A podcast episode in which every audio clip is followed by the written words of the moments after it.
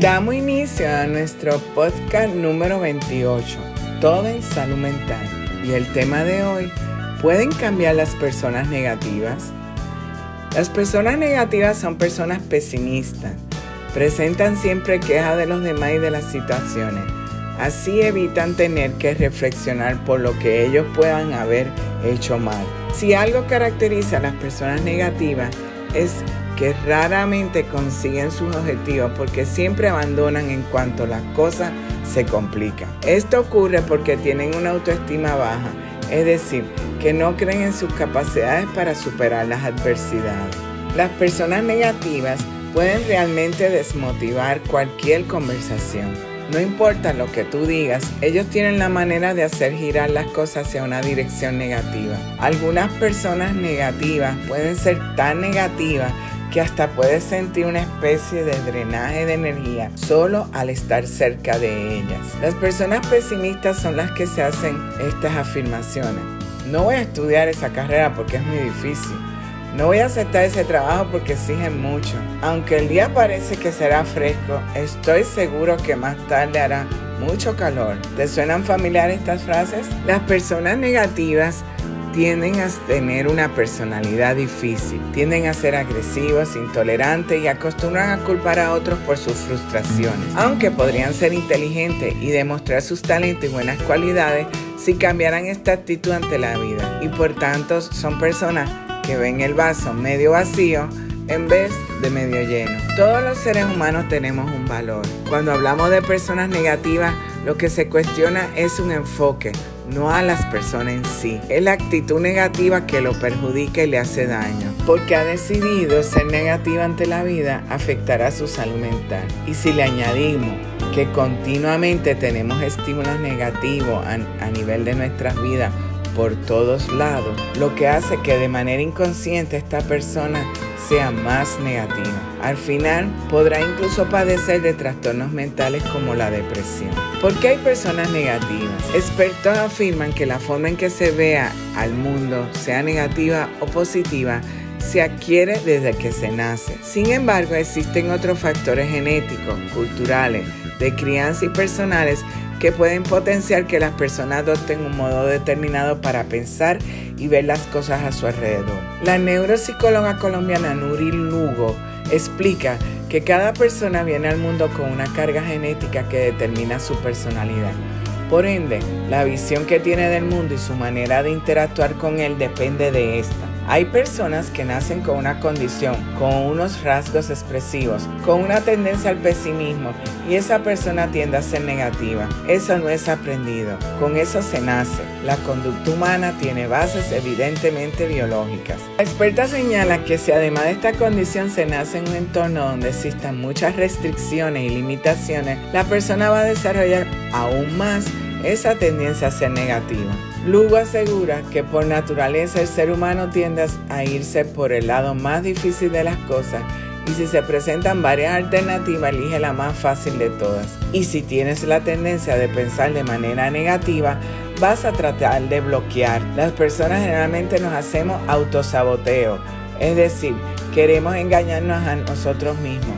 Es un fenómeno psicológico que se llama disonancia cognitiva, que hace referencia a que sabes muchas veces que no debes hacer algo, pero lo haces. Otro punto de vista es de la psicóloga Luz Marina Ramón. Afirma que las personas son el resultado de todos los aprendizajes que han tenido en la vida. Es decir, que en la medida que van viviendo cosas, van adquiriendo experiencias, las cuales les dejan aprendizaje con carga tanto negativas como positivas. Si las experiencias de la vida han sido más negativas que positivas, lo lógico es que por el aprendizaje que tenemos tengamos una percepción más cargada de este tipo de emoción. Sin embargo, porque hay personas que han vivido cosas muy difíciles y se mantienen optimistas frente a la vida, la psicóloga Ramón asegura que en esto tiene que ver mucho las pautas de crianza, ya que son determinantes para la forma en que se percibe la realidad. Más que un tema de lógica o de que crea que algo no me va a ir bien, es un tema de naturaleza emocional que va relacionado con la percepción y esta está fundamentada fuertemente ligada con las pautas de la crianza. La psicóloga asegura que si una persona ha tenido una crianza en la que se le ha enseñado la resiliencia, entonces sí, en lo que papá y mamá me enseñaron no está la resiliencia, la frustración, el aprender que no siempre me va a ir bien, que a veces me voy a caer, me voy a enfermar, es lógico que cuando seamos adultos tengamos mayor tendencia a una percepción negativa con base a las experiencias que vivamos. La recomendación de la licenciada Ramón se debe trabajar el perdón, dice ella, el dejar ir, cómo las situaciones afectan emocionalmente y hacer la felicidad una decisión de vida. Tomamos en serio el tema de que tenemos que ser felices para que más allá de ser una persona positiva, seamos personas más proactivas en la gestión de nuestras emociones. Existe la causa desde un punto de vista cultural. Como otra explicación para el origen de las personas negativas, la licenciada Lugo señala que culturalmente la sociedad enseña a que todo debe ser fácil en la vida, que todo se debe ganar, que todo tiene una aprobación social y cuantas más reglas se determinen es mejor. Cuando conoces a un hombre que te seduce, que te enamora, tienes que decir que no. Cuando te ofrecen algo en la calle, que no. Cuando te ofrecen dulce, no. Y que de lo gratis no dan tanto. Finalmente, la crianza de los padres podría ser otra causa de ser una persona negativa. Los que forman y educan a los niños determinan quién va a ser en el futuro y cuál va a ser su relación con él, sí o el no. Sin embargo, los padres ya no son los que están cuidando a los hijos, sino que estos están en manos de terceros. El padre y la madre son los encargados de la estabilidad emocional del niño. Pero entonces, ¿qué puede enseñarle un papá negativo a un niño?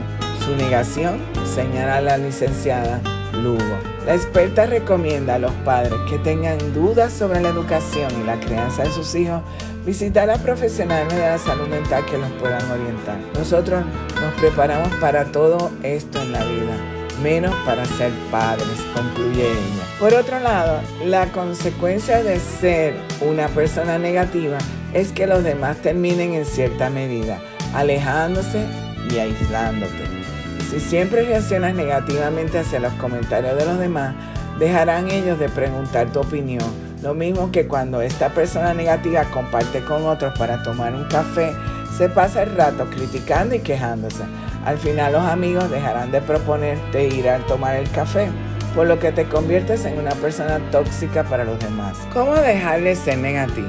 Según diversas recomendaciones, estas serían las más importantes a tomar en cuenta para lograr el cambio. Haz conciencia de que eres una persona negativa Posiblemente esto sea lo más difícil de aceptar, pero es lo primero a lograr y de ahí se inicia el cambio. La importancia de la empatía. Pensar antes de hablar y tener empatía con los demás es una grandísima virtud que se puede trabajar. Cuando alguien venga a contarnos algo, piensa cómo le va a afectar tu respuesta antes de dársela. Dejar pasar muchas cosas. Cada día convivimos con cientos o miles de personas y es evidente que no siempre es fácil, pero al final la decisión de cómo nos tomamos las cosas y dejamos que nos afecten es nuestra. Hay que aprender a dejar ir, rodearnos de personas positivas. Esto es también otro factor determinante. Si todo nuestro entorno es muy negativo, nosotros también. Hacerles saber las actitudes negativas a las personas de las que te rodean sin hacerlas sentir mal y tratar de llevarlas a un terreno positivo puede tener un efecto inesperado. Busca a personas positivas para que sean tu apoyo y tu influencia.